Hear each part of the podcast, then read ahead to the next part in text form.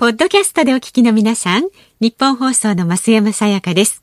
辛坊治郎ズームそこまで言うかは、24時間ご意見対応型のラジオ番組です。辛坊さんへのニュースに関する質問や、今日の放送を聞いての感想、明日の放送で扱ってほしいニュースなど、24時間受け付けています。あなたが番組を聞いたタイミングでメールを送って、感想やご意見をツイッターでつぶやいてください。お待ちしています。11月18日水曜日時刻は午後3時半を回りました FM93 AM1242 ニッポン放送ラジオでお聞きの皆さんこんにちは辛坊治郎ですパソコン、スマートフォンを使ってラジコでお聞きの皆さん、そしてポッドキャストでお聞きの皆さん、こんにちは。ニッポン放送の増山さやかです。辛坊治郎ズームそこまで言うか。この番組は月曜日から木曜日まで人間味あふれる辛坊さんが無邪気な視点で今一番気になる話題を忖度なく語るニュース解説番組です。今一番気になる話題は何と言ってもね、うん新型コロナに関するワクチンの開発状況ですよ。はいはいはい。この新型コロナに関するワクチンの開発状況っていうのが先週から今週にかけて次々新しいニュースが飛び込んできて、むっちゃ気になったんで、はい、もう徹夜で調べてみました。で、徹夜で調べたらですよ、いろんなことが次々分かってきてですね、で、今週金曜日、私、あの、メールマガジンっていうのをもう10年ぐらい出してるんですが、えーすね、この辛坊治郎メールマガジンで、今週金曜日に、ちょっとワクチン特集やろうと思ってですね、えー、で、あの、某雑誌の連載をやめたもんですから、時間も比較的できたんで、はい、ちょっとこのメールマガジンに注力してですね、これを真剣に書こうと思って、うん、昨日から今朝にかけてワクチンに関していっぱい勉強して、まあ、おいで朝からパソコンに向かって、原稿を打ち始めたら、えーあのね右のところに小指でリターンを押すんですけど、はい、リターンのキーが割れたんですよ。勢いよく叩きすぎて、あ、キーボードのキーって割れるんですね。それ叩いて割れちゃったんですか？叩いて割れちゃったんだと思いますよ。で私のパソコンのキーボードって、はい、もういくつか文字よく使う文字が消えてないんです 消えちゃう。はいはいはい。消えますかやっぱり？で私のキーボードで言うとで改めて見てみたら、うん、M と N と K と S と A が消えてました。MNKS 基本あのこうパソコンってポジショニングってあるじゃないですか。はい、まあパソコンじゃなくてこれもともとねあのタイプライター英文タイプライター、まあ、これあの機種によって違うのかもしれませんしあのキーボードのタイプを選べたりなんかしますから、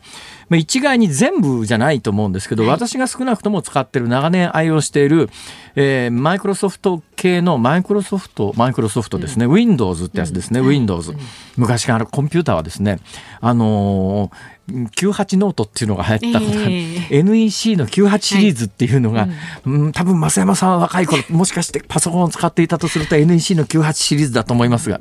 本来パソコンっていうやつの一番最初のアイデアはどうやら日本で生まれたという噂があるんですけどと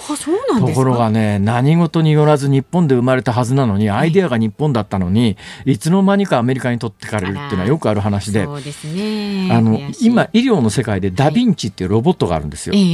これ聞いたことありますか？手術する時です。このダ・ヴィンチっていうロボットはすごくてですね、うん、人間の指ってそっちの角度に回らないよねみたいなところに、メスの先とか監視の先が回ったりするんですよ。だから人間がダイレクトにやるよりも、ダヴィンチっていうロボットを使った方が、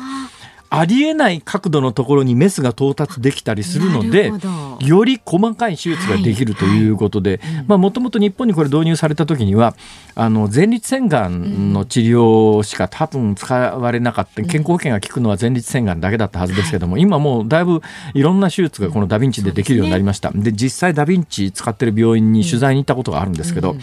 あの実際手術やってるところと離れたところにあるコンピューターの端末みたいなところにお医者さんが両手突っ込んでモニター見ながらやるんですけど。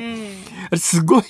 旗で見てると不安になるけれども、ね、実際は直接その前立腺にメスを入れるよりもダヴィンチ使った方が細かな手術ができる。でこれができるようになると 5G が普及すると 5G と 4G とどこが違うかっていうとね、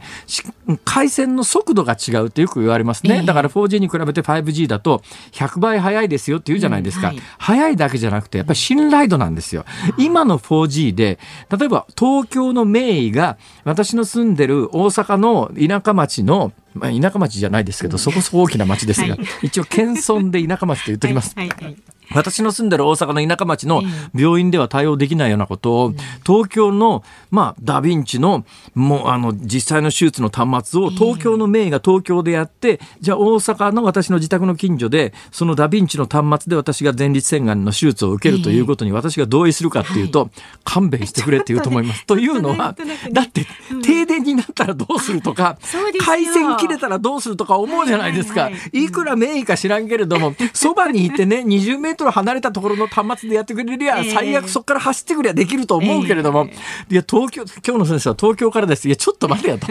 端末切れたら、回線切れたらどうしてくれんだよとか、思いますよね。だけど 5G の素晴らしいのは、その回線切れというのが、理論上 4G よりも完全にシステムが普及した時ですよ。完全にシステムが構築できた段階では 4G よりはるかに信頼性があるから、現実にお医者さんはハワイのリゾート地かなんかの砂浜で端末操作して、やだ。東京で手術。やだということもあるかもしれないというような、そんな時代ですけれども。いやそんな話しようと思ったんじゃないんです。今日はあのワクチンメールマガジンです。ですね、ね、メールマガジン、でメールマガジン毎週金曜日に書いてます。はい、で毎週今週金曜日はワクチン特集にしようと思って、うん、昨日から今朝にかけて一生懸命調べて、はい、さあいざ原稿を打とうと思ったらパソコンのキーボードの リターンのところのキーの上のプラスチックが割れてですね、えー、叩けなくなっちゃったんですよ。えー、ということで、ね、アウトプットができなくなって私は一体どうしたらいいんだろうかと。簡単ですよ。はどうしたらいいですか？メールマガジンに書こうと思ってたことをここで今喋ってなるほど。そうか。簡単ですそうですね。わ、え。ー、かりました。じゃあ今日は、えー、4時台の話題で、はい、ワクチンの現状がどうなってるか、せっかく昨日から今朝にかけてね、一生懸命勉強しましたんで、はい、それをアウトプットしたいと思いますが、いや話途中、ね、話途中になってます。はいはいはい、話途中になってます。えっ、と、何が途中になってるかというと、キーボードの話です。うん、えー、私は、あの幸いなことにですね、えー、うちは貧しかったんだけど、うちの兄貴が受験生だったもんですから、はい、多分うちの兄貴が買ったんだと思いますけど、買ったんだか買ってもらったんだかどうか分かりませんけれども、あの、田舎町に住んでいるそんなに豊かでもない私の家に英文タイプライターはあったんです。えー子供の時から。だから英文タイプライター目の前にあったんで、うん、英文タイプライターでこう、こう遊ぶじゃないですか。うん、で、なんで知ってますか？あの、パソコンのキーボードを思い浮かべてください。はい、左手の小指と薬指のところに一番英語でたくさん使う S と A があるんですよ。S と A って一番使うんですか？真ん中の段の一番左の端が A ですね。その隣が S です。はいはい、でこの S と A というのは英語の中でも最も頻度が高いんですよ。出てくる頻度が高いんです。アルファベット26文字ありますけれども、うん、26文字均等に使うはずがないですよね。私のパソコンだってよく使うところはいっぱい叩きますから文字が消えてきますけれども、で消えるのが真っ先に消えるのがやっぱりね S と A は消えやすいんですよ。はいはい、左手の小指とだけど一番打ちにくいところになんで左手の小指と薬指に左手の小指に A、うん、左手の薬指に S があてがわれるようなキーボード配列になってるんですよ。これなんでか知ってますかって話ですよ。知らない。なんでそんなに。これはね、英文タイプの配列の伝統なんです、はい、英文タイプの伝統で英文タイプライターって昔から S と A は一番打ちにくい左手の薬指と小指のところにあったんです、えーこれなんでかというと、はい、わざと打ちにくいところに S と A を配列してあるんです。えー、なんで？しょっちゅう使う上に頻度が高いんです。で、どういうことかというと、英文タイプライターって、どういう仕組みになってるかというと、非常に機械的ですね。例えば、パーンとこうキーを打つと、そこからアームが伸びてて、そこからアームが何段階か接続されていて、先に活字がついているアームみたいなやつが手元にビヨーンと起きてきて、それが向こうへ向かってバーンと押すこと。で、紙の上にインクリボンがあって、インクリボンの手前に活字をパンと当てることによって、活字の、えー、模様っていうか、その字が紙に映るわけ,、わけですね。そうすると、アームが上がってきて、向こうへパーンって倒れるわけですよ。はい、ところでね、勢いよくものすごいスピードで、素晴らしいタイピストが打ち始めると、キーボードの間隔、打つ間隔が短くなると、一つのアームが上に上がってきて、次のアームが行こうとすると、紙の上で交錯するんです。はいはい、紙の上でクロスするとはい、打てなくなっちゃうんです。そうですね。だから一つの文字を打って、戻って次のアームが行って、戻ってきて次のアームが行って、戻る時間がいるんです。はいはい。で、S と A が打ちやすいところにあると、もう一発で打てる。って、人差し指かなんかに配置しておくとはいはいは、い。もうすごいスピードで打てますからそうすると、打って次に打つ活字が行くよりも向こうから戻ってくる活字がうまくこうタイミングが合わないと紙の上でクロスして打てなくなっちゃうんです。だからわざと打ちにくいところに頻度の高い S と A を英文タイプライターでは配置したんですよちょっと時。間稼ぎというかね、時間稼ぎのために。で、打ちにくいところにあって、で、だから今はそんな必要ないんです。そうですよ。今はそんなな必要ないんです。だから打ちやすいところに頻度の高い S と A を置いといたらいいんだけど本当ですよ、でも昔の英文タイプでキーボードでキーパンチャーだった人がええ。パソコンの入力業務をやるにあたってうん、キーボードの配列が同じじゃないと 打ちにくくてしょうがないわけですよ。だからパソコン開発された時にキーボードの配列どうしようかっていう時に昔の英文タイプライターのキーボードの配列をそのまんま持ってきたんでええ。わざと打ちにくいところになんでこんな打ちにくいところに S と A があるんだと思うんだけどうん。そういう伝統なんですね。あ、そうだったんですか。それにしてもねリターンのキーが押せなくなっちゃったんですけど どうしたらいいんでしょう僕はこれ今週のメールマガジンはどうなるんだ？修理に出すか新しいの買うかしてくださいよ。あ新しいのを買うか、うんうんその発想はなかったな。あそうですか。はい。買ってください。えーじゃあ株と為替をお伝えします。お願いします。今日の東京株式株が上がったら買おうって株やってないけど。そう。えー東京株式市場日経平均株価は3営業日ぶりに反落しました。昨日と比べまして286円48銭安い2万5728円14銭で取引を終えました。えー最近の相場上昇のペースの速さを警戒した利益確定売りが優勢だったほか午後に入って東京都の新型コロナウイルスの新規の感染者数が493人と最多を更新したことから下げ幅が一時350円を超える場面もあったと。東京都の新型コロナウイルス新規感染者数493人という数字は、やっぱりあの、それなりにインパクトがあったということですね。ありますよさすがに。あと7人で500人台。で、えー為替の方は1ドル103円あらま95った銭付近で104円切りましたか。そうなんです。昨日のこの時間に比べると55銭の円高になっています。さあ、辛坊治郎ズームそこまで言うか。この後3時台のズームオンでは、日本とオーストラリアの首脳会談のニュースについて。で、4時台が、龍谷大学教授の李相哲さんとお電話つなぎまして、北朝鮮をめぐる日本とアメリカの対策について考えます。で5時台が新型コロナ感染拡大で東京都が警戒レベル最高段階に引き上げへというニュースを取り上げます。さあ番組ではラジオの前のあなたからのご意見をお待ちしています。メールは z o o m zoom アットマーク一二四二ドットコム。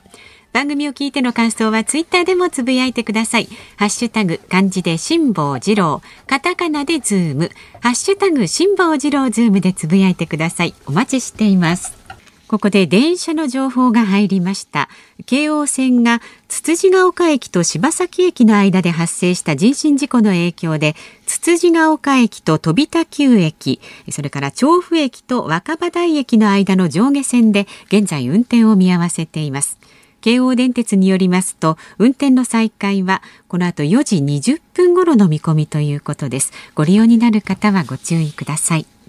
ニッポン放送辛坊治郎ズームそこまで言うか。このコーナーでは辛坊さんが独自の視点でニュースを解説します。まずは昨日から今日にかけてのニュースを1分間で紹介するズームフラッシュです。アメリカの大手 IT 企業グーグルは人工知能 AI を使って予測したこの先およそ1ヶ月間の日本の新型コロナウイルスの感染者数や死者数などの予測データの公開を昨日から日本向けに始めました。来年の春卒業する大学生の就職内定率は10月1日現在で69.8%です。10月で70%を下回ったのは5年ぶりで前年同期比ではマイナス7.0ポイントです。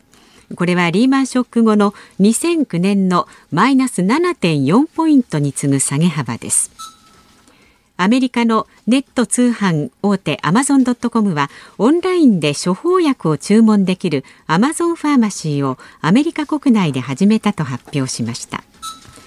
東京オリンピック・パラリンピックの新型コロナウイルス対策で大会組織委員会が大会前や大会中の PCR 検査で2度陽性となった選手は無症状や感染者との濃厚接触がない場合でも感染者と判定し隔離措置する案をまとめました。今日東京都が確認した新型コロナウイルスの新たな感染者は過去最多の493人でした。東京都は感染状況の警戒レベルを最も深刻な感染が広がっているに引き上げる方針です。はい、えー、最初のニュースですね。えー、ごめんなさい。私今一瞬あの手元のカフと呼ばれるマイクスイッチを上げ忘れて、頭の音声が一瞬切れたかもしれません、はい、ごめんなさい、はい、気を取り直してアメリカの大手 IT 企業グーグルが人工知能を使って今後日本でどのぐらい新型コロナウイルスの感染者数、まあ、感染者数つったって本当の感染者数なんか分かるはずがないですが、うん、えー、PCR 検査の陽性者数ですね、まあ、最近はあの抗原検査もありますけれども大抵発表されているのは PCR 検査ですからまあまあイコール PCR 検査の陽性者数だと言ってもいいでしょう。それから死者数などの予測データ。これがですね見てみますと、えー、Google の予測によるとですねえー、12月、今月15日から、だから4日前からか、うん、今月15日から12月12日までの間の日本全体の新規陽性者数が5万3321人、死者数はこの間512人。というふうに予測しております。はい、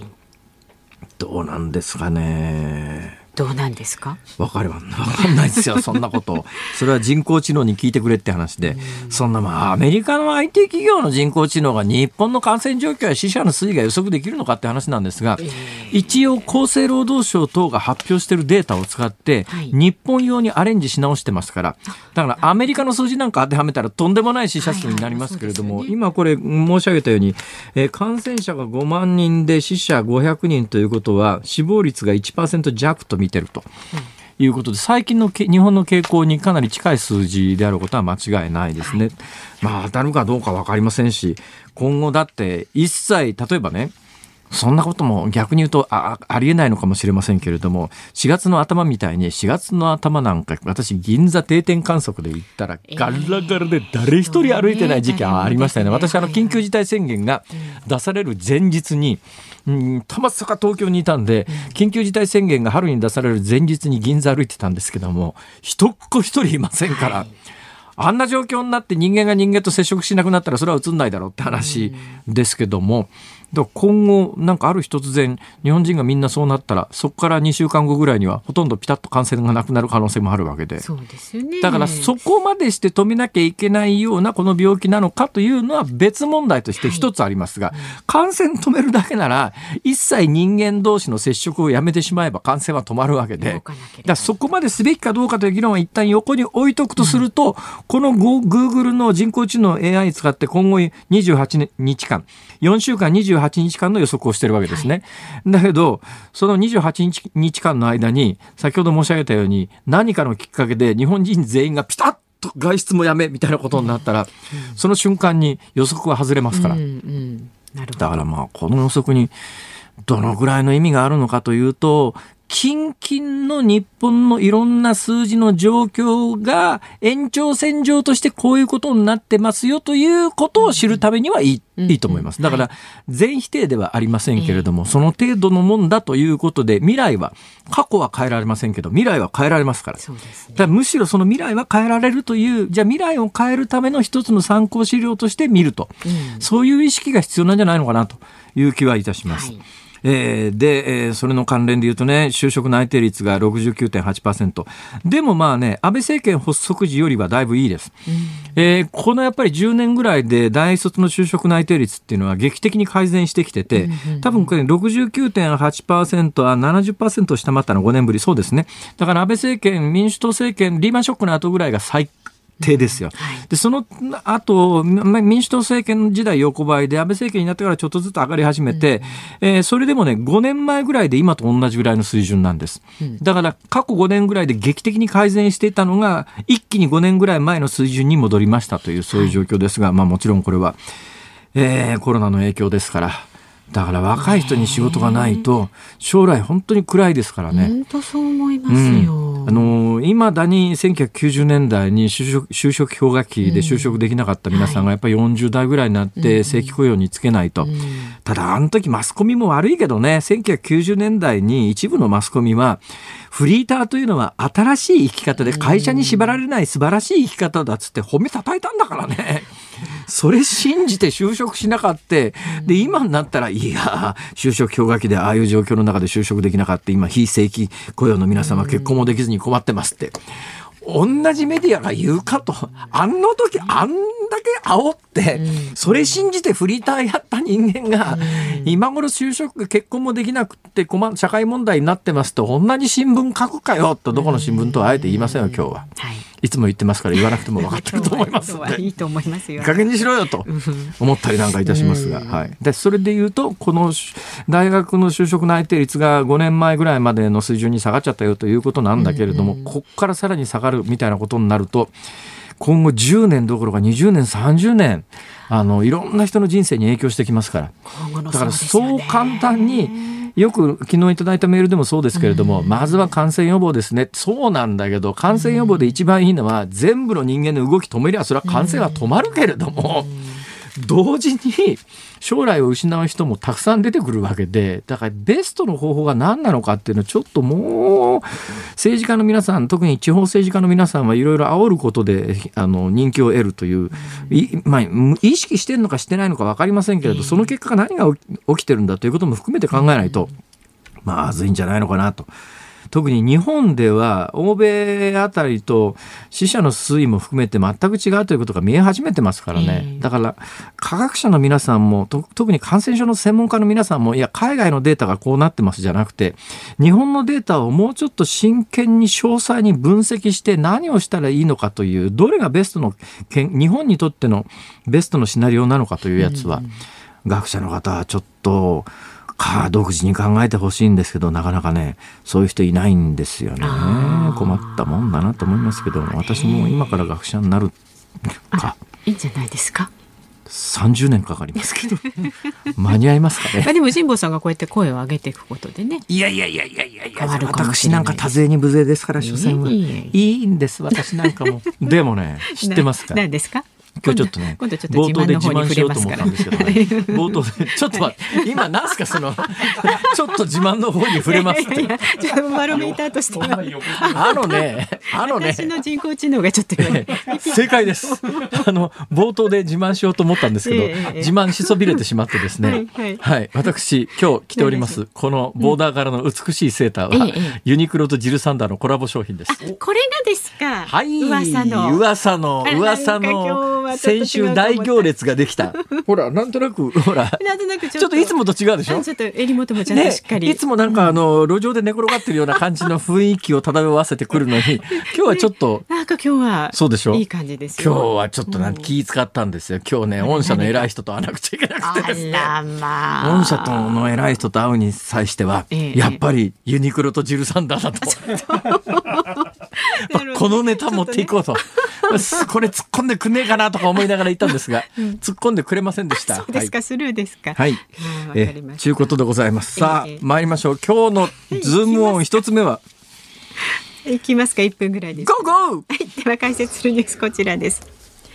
日豪首脳会談開催。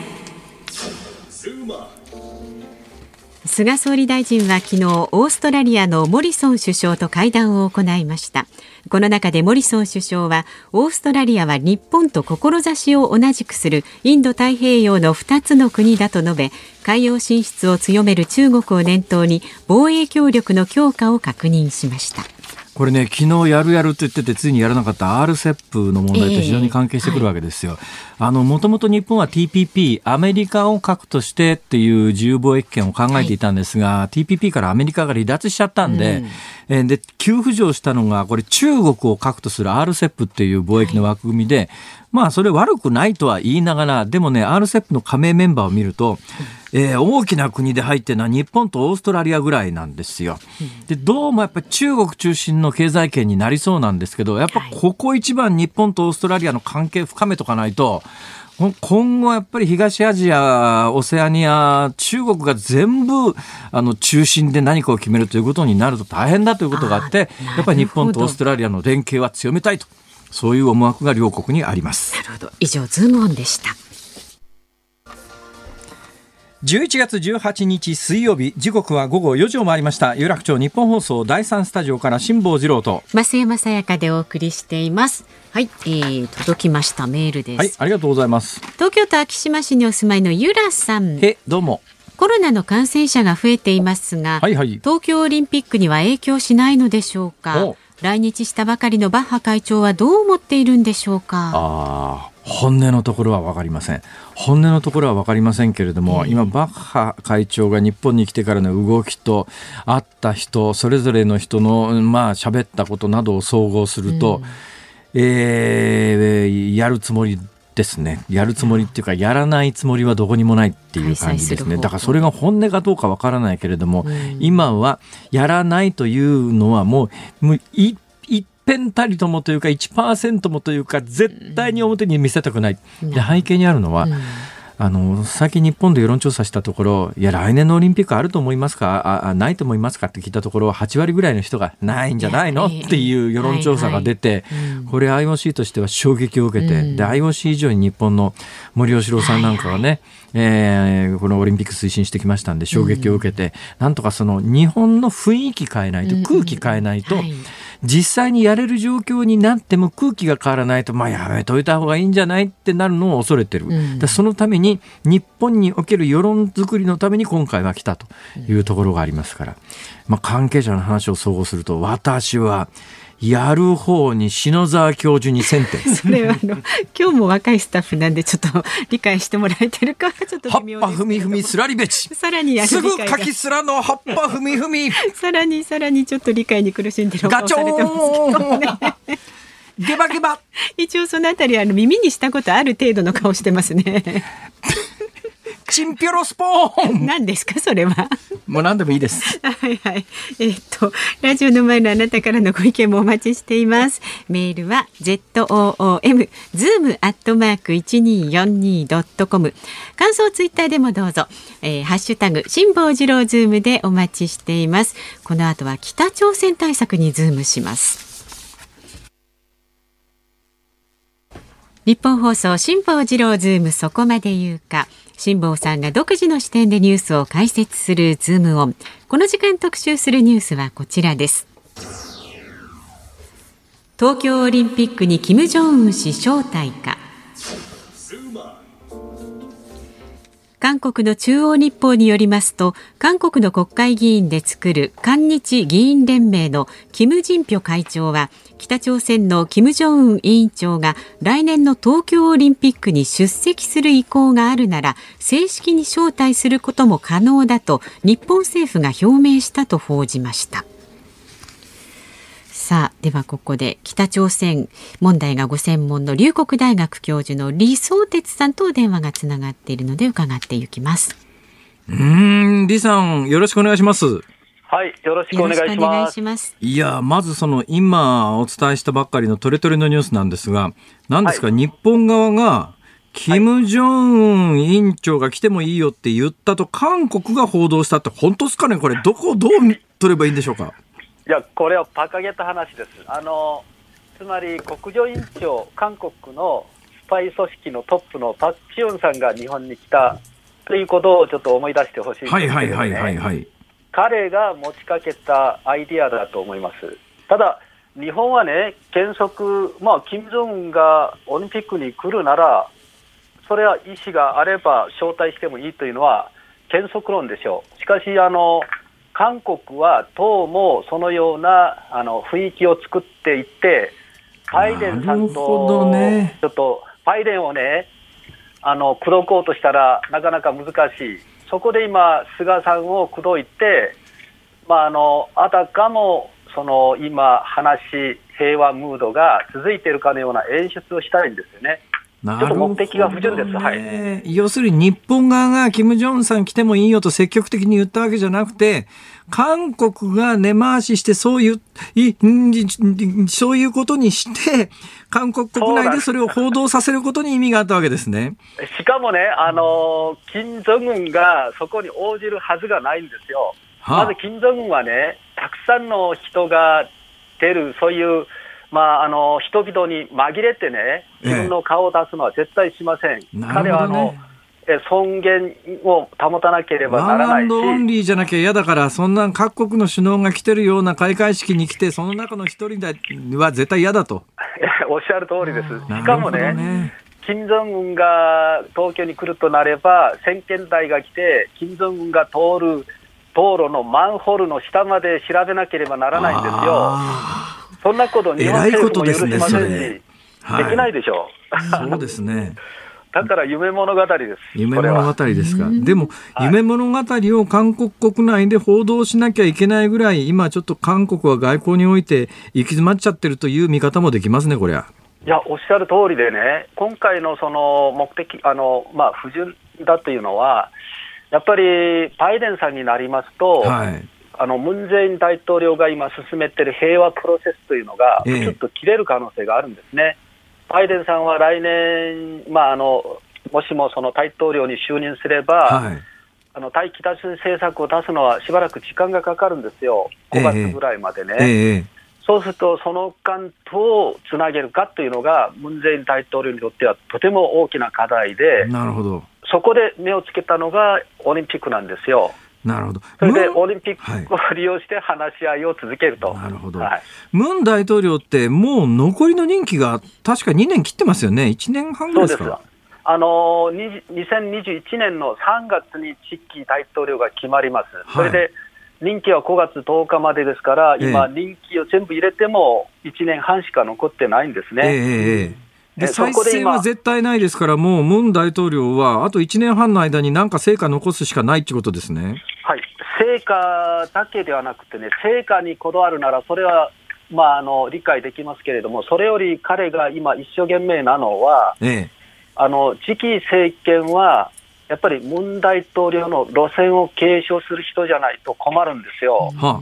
自分があの、まあ、刑務所に入る可能性も十分考えられます韓ので、ね、国はうん大統領を辞めた後まともな生活を送った人が一人もいないという異常事態ですもんね。いや、おっしゃる通りです、そうそうするにはね、ええ。あのー今度、おムン大統領にとって非常に大事な話が2つあって、ええ。一つは来年、うん、4月にね、あのソウル市長と釜山市市長の補欠選挙があるんですよ。はいはい。でこの選挙でもうどうしても勝ちたい、それ勝たなければ、そのあと7月以降始まる大統領選挙で、かなり不利な立場になるんですね。なるほど。ですから、それをおあの、まあ、勝つようにするには、あたかもムン大統領のその対北朝鮮政策が成果を出しているかのような演出が必要なんですよ。なるほどね。そこで東京五輪だったら日本も拒まないだろうし、というので、日本を口説いてそういうアイディアを出したということじゃない。最近なんかあの、その国家情報院のトップもそうですけれども、韓国の政府高官が日本に来るケース結構目立ってますよね。何が起きてんですか？いやあの、これも不思議なんですけれども、東京オリンピックを成功裏に、まあ、あの開催できるようにすると、えしかしね、これはちょっとあのおかしいのはね、ええ。韓国が日本のオリンピックを心配するというのは、ちょっと本音としては、いやだって私の記憶が正しければですよ、日本でオリンピックが決まった後、そんな放射能で汚染されてるようなところでオリンピックやってどうするんだみたいなニュアンスありましたよね。そうなんですよ、そういう韓国がなぜあの急に接近してきたかというと、これはね、実はあのあの10月9日に韓国の国家安保室室長のはい。ソフンさんがアメリカを訪問するんですけれども、えええそれはまあ日本でも報道、日本では報道されてないんですが、彼があのアメリカに行って、えートランプ大統領の国家安保補佐官をあの面会するんですねあ、。ほうほでそこで韓国は秘密裏の訪問にしたかったんだけれどもう。、ええアメリカがそれを暴露した、それではあアメリカが発表したところによると、ソフンさんはムン・ジェイン大統領から東京五輪構想を持ってきて提案したと言ってるんですよ。つまり東京五輪構想というのは、東京オリンピックを前後して、この今までえーやす推し進めてきた北朝鮮との対話、そのお基調を崩してほしくないと、ほう。東京オリンピックというの大事な行事があるのでね、ええ。だから、その時期からあー韓国はあの東京オリンピックを利用して、この今までトランプ大統領とあのやってきたその対話基調のそのムードは壊したくない、それから平和プロセスも切らしたくない、空白を生みたくない、そういう構想を練ってですね、ええ今、外交力を相当にして、このアメリカに送って、日本に送って、スイスに送ってっていう状況です、今。それってうまくいってるんですか？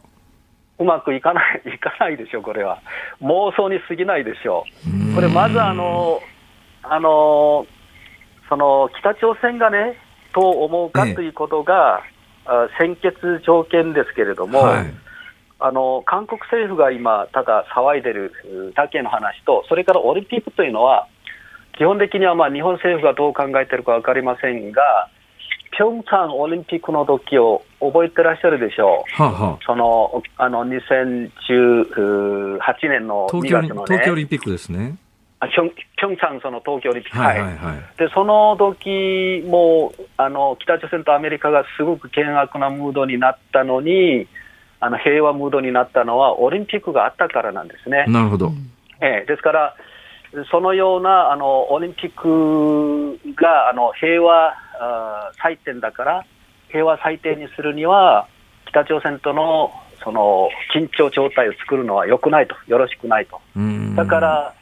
まあ、そのピョンチャンは南北が、まあ、あの一緒になって政治オリンピックにしましたけれども、ええええ私はね、日本は絶対それに巻き込まれては困ると思います。オリンピックは本当に平和祭典でね、えええその政治オリンピックに東京も汚染されてはならないと。えなるほど。ですから、このような話は、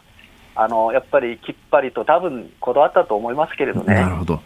さあ、はいえー北朝鮮の話でいろいろこう聞きたいことはあるんですけども、この間ね、はいはいあの、金正恩委員長が軍事パレードで、なんか涙ぐんで演説みたいなことがあって、はいはいおやおやと思ったんですけど、背景に何があるんですかね？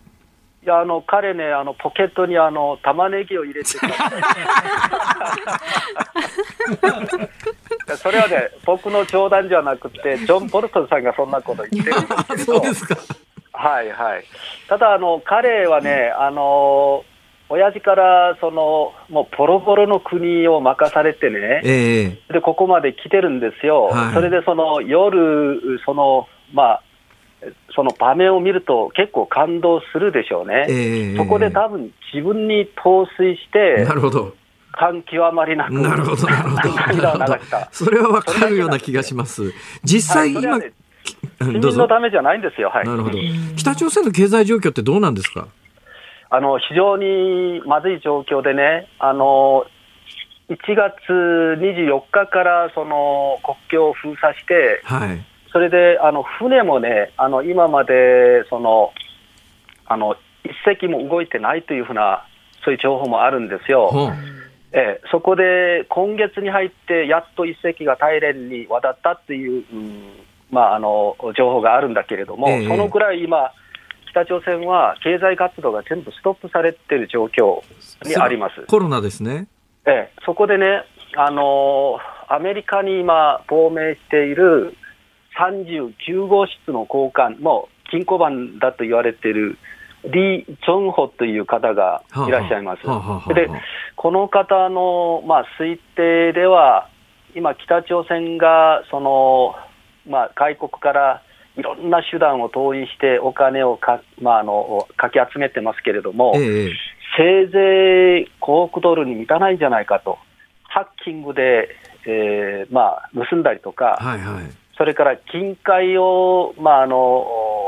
その民間人を使ってね、中国がその北朝鮮の金塊を買ってくれないもんですから、ええ、あのそういう地下組織を使って中国のヤクザに売ってるとか言われてます。それでそういうお金を入れても、あの航空ドルは満たない、しかし北朝鮮が年間必要とするのは25億ドルから、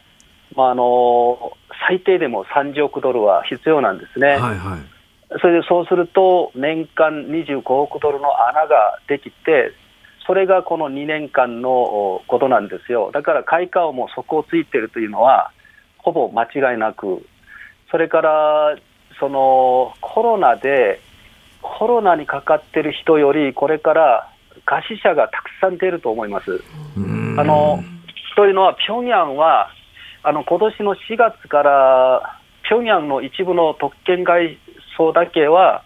配給をしてたんですね、それを3分の1に、えー、減らしてますし、8月以降はその配給も途絶えたという、そういうまあ、話も聞きました、ええ、ですから、これから冬と来年の,、まあ、あの1、2、3月にかけて、北朝鮮は本当にもうあの大変な時期を迎えるんじゃないかと思いますけどね。大体、北朝鮮ってわれわれが思う以上にどうも寒いみたいですね、気温も低いです、ね、いや、本当にそうです。もうあの北朝鮮はね、基本的にはマンションはあの田んぼが入りませんし、はあ、そこで、えそこでそのマンションの中でビニールハウスを作って、はあ、その一家4人がその、まあ、抱き合って、それで夜を過ごすとかいうふうに聞きました。はあ、だから、本当にもう寒くて、それからあのお腹が空いてて、そういう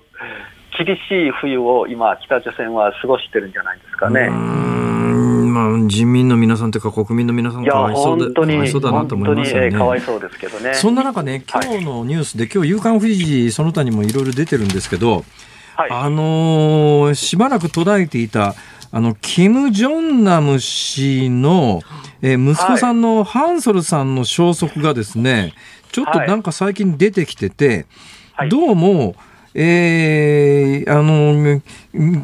北朝鮮の民主化、まあ、北朝鮮の今の体制の打倒を訴える団体が長男の、キム・ジョンナム氏の長男のハンソルさんを保護しようとしたんだけど、CIA、アメリカ中央情報局の職員を名乗る人物が連れ去って、それから行方不明だっていう話が出てるんですけど、これ、どの程度本当の話なんですかね？いや、これはね、あの、金スッチというあの韓国で、えーまあ、サッカーでアメリカあ市民権を持っている方がいるんですね。ええ、でこの人があのアメリカの雑誌、週刊誌で有名なニューヨークという雑誌に、はいはい、4万字に上る、ね、長文のそのインタビュー記事を載せてるんですね。え、でそこにはね、本当にあの面白い話がたくさんあの載っていて、はいそれで、キム・ハンソルが、そのお父さんがクアランプールで殺されましたよね。えー、殺された後翌日に、えー、東もこの自由朝鮮という、はい、えー、組織のリーダー、ホン・さんという方がいるんですね。えー、でこの人はあの国籍はメキシコ国籍ですけれども、アメリカで教育受けて、イェール大学を卒業した方なんですが、ほうほう。えこの人に電話をかけて、どうもあのお父さん亡くなって、その翌日からね、われわれを保護してたあの警備をしてくれた警察が一斉になくなってしまったんだと。だから危ないからちょっと助けてくれとして、そこでその仲間を台湾に派遣して、あのハンスルさんがあの一家3人で台湾にやってきます、ええ、そこで台湾空港で会って、本当はあのオランダがね、受け入れるというふうな事前工作はやったみたいなんだけれども、はいはい飛行機に乗ろうとしたらね、あの職員が、これ、ダメというふうにして、大きい声でもう、行け行けというふうに言ったらしいんですよ。ええ、そこでこうロービーに座っていたら、CIA 要員のような2人、1人はまあ白人で、1人は東洋系だったと言いますけれども、ほうほう。あら現れて、え。え、それで、あのまずそのお連れの人に、えー、聞いたと、あの今、キム・ハンソルこの人がキム・ハンスルで間違いないかって言って、それで行ったら、ちょっと話をして、そそこで自分たちが連れて行きますっていうふうにして、そこでね、あのオランダ行きの飛行機、チケットを買って、それで飛行機に乗せるところまでは見届けてるんですよ。なるほど。でそれでオランダではまだこの本さんという人が待ってたんだけれども、ええ、なぜか現れなかった。それで、そのオランダでですね、そのホテルで今ある、まあ、政府関係者といるからっていうのは連絡があって、そのホテルに、どこどこのホテルにいるからとして訪ねていったら、もう姿を消してるんですね。ということは、事実関係として今整理しますと、キム・ジョンナム氏が暗殺された直後に、長男のハンスル氏はお母さんと妹と一緒にマカオを脱出して台湾に渡って台湾からオランダに行こうと思ったけど、搭乗を拒否された直後に CIA と思われる人たちが近づいてきて、どっか行ったっきり分かんないってことですね。おっしゃる通りです。それで、それで、あのまあ、私はその後のこともずっとこの組織にも興味があったし、ええ、追ってたんだけれども、今年の7月にね、あの彼がニューヨーク郊外のどこどこにいるという話を私、個人的に聞いたことがあるんですよ。え。えですから、あの彼はあの CIA が面倒見てるのか、あるいはアメリカ、FBI の保護プログラムで今、アメリカにいるのか、ここはちょっと分かりませんけれども、ええ、今回の記事で、えー、明らかになったのは、自由朝鮮というその反北朝鮮政府組織の手からは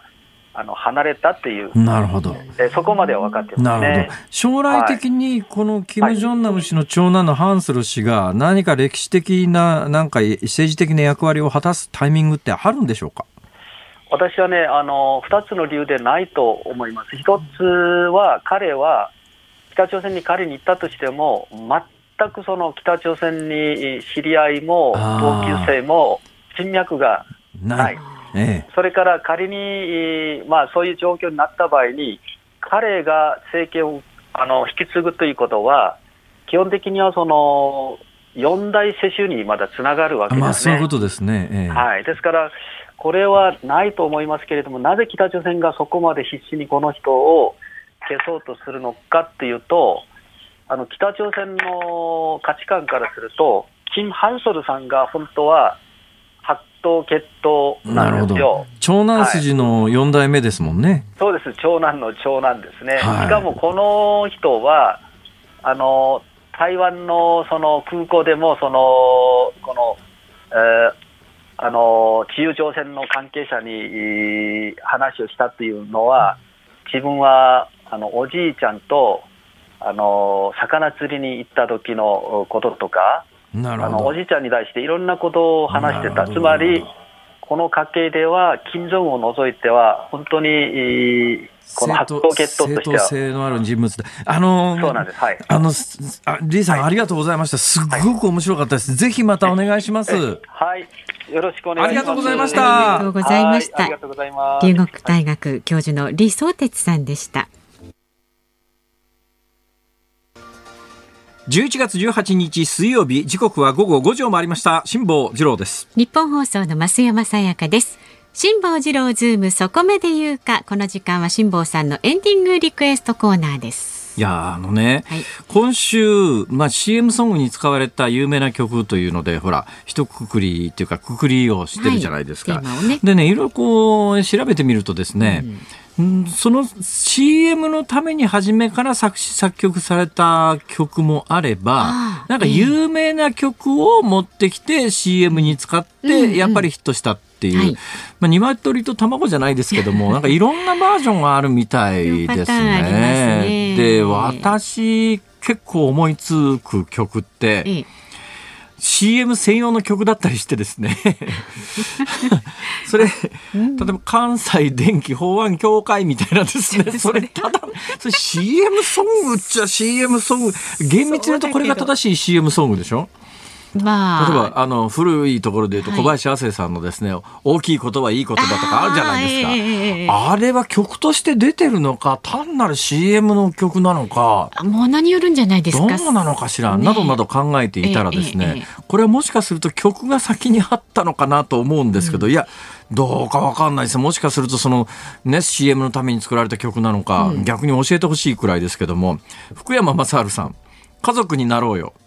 これね結婚情報サイトの CM に使われてるんですよ。あで同じ結婚情報サイトでそれの2年前に木村カエラさんの「バタフライ」もあ使われてるんですよ。はいねだけどこれ曲が先にあったんじゃないのかなという気もせんでもないんで、えー本日のリクエスト福山雅治さん、家族になろうよ。はい。お願いしま。ますすもちろんございます。さあ、番組ではラジオの前のあなたからのご意見24時間受け付けています。今日だけではなくて明日の放送で扱ってほしいニュースや話題などもどんどん送ってください。ありがとうございます。先ほどのあの特大エンターキーすごい参考になりました。なんか欲しくなりますねストレス解消に。そうですよエンターキー壊れてなくても買いたいですね、これええド。ーンって押せますからね、はい巨大なエンターキー枕サイズです。そうです。えーメールは z o o m zoom アットマーク一二四二ドットコム。ツイッターはハッシュタグ漢字で辛坊治郎、カタカナでズーム、ハッシュタグ辛坊治郎ズームであなたからのご意見をお待ちしています。辛坊さんが独自の視点でニュースを解説するズームオン。今日最後に特集するニュースはこちらです。新型コロナ感染拡大で東京都が警戒レベル最高段階に引き上げへ今日東京都が確認した新型コロナウイルスの新たな感染者は過去最多の493人でした。東京都は感染状況の警戒レベルを最も深刻な感染が広がっているに引き上げる方針です。えーっと、東京のおランクというのは感染状況は、えー4段階ありましてね、えーはい一番低いと感染者数の増加が一定程度にとどまっていると思われる。これが一番低いです。で、下から2番目が感染拡大の兆候があると思われる。下から3番目、感染が拡大しつつあると思われる。今のところこれだったんですが、明日からもう一段引き上げられて、感染が拡大していると思われる。あれ、どこが違うんだしつつとしているね拡大しつつあるから拡大しているになるということですね。で、医療提供体制に関しては今下からやっぱり3番目の体制強化が必要であると思われる。えーで、その一段上は、えーこれが第4段階ですね。体制が逼迫していると思われるなんですが、この医療提供体制に関しては、体制が逼迫していると思われるの4に上げずに、3の体制強化が必要であると思われるのままにすると。背景に何があるかというと、まだあの重症者の数がですね、えー確かに一月ぐらい前に比べると、じわじわ増えてきてるのは間違いないですが、じわじわ増えてきてるんだけれども、感染者の増加ほどは増えてない。ただまあ、過去の例で言うと、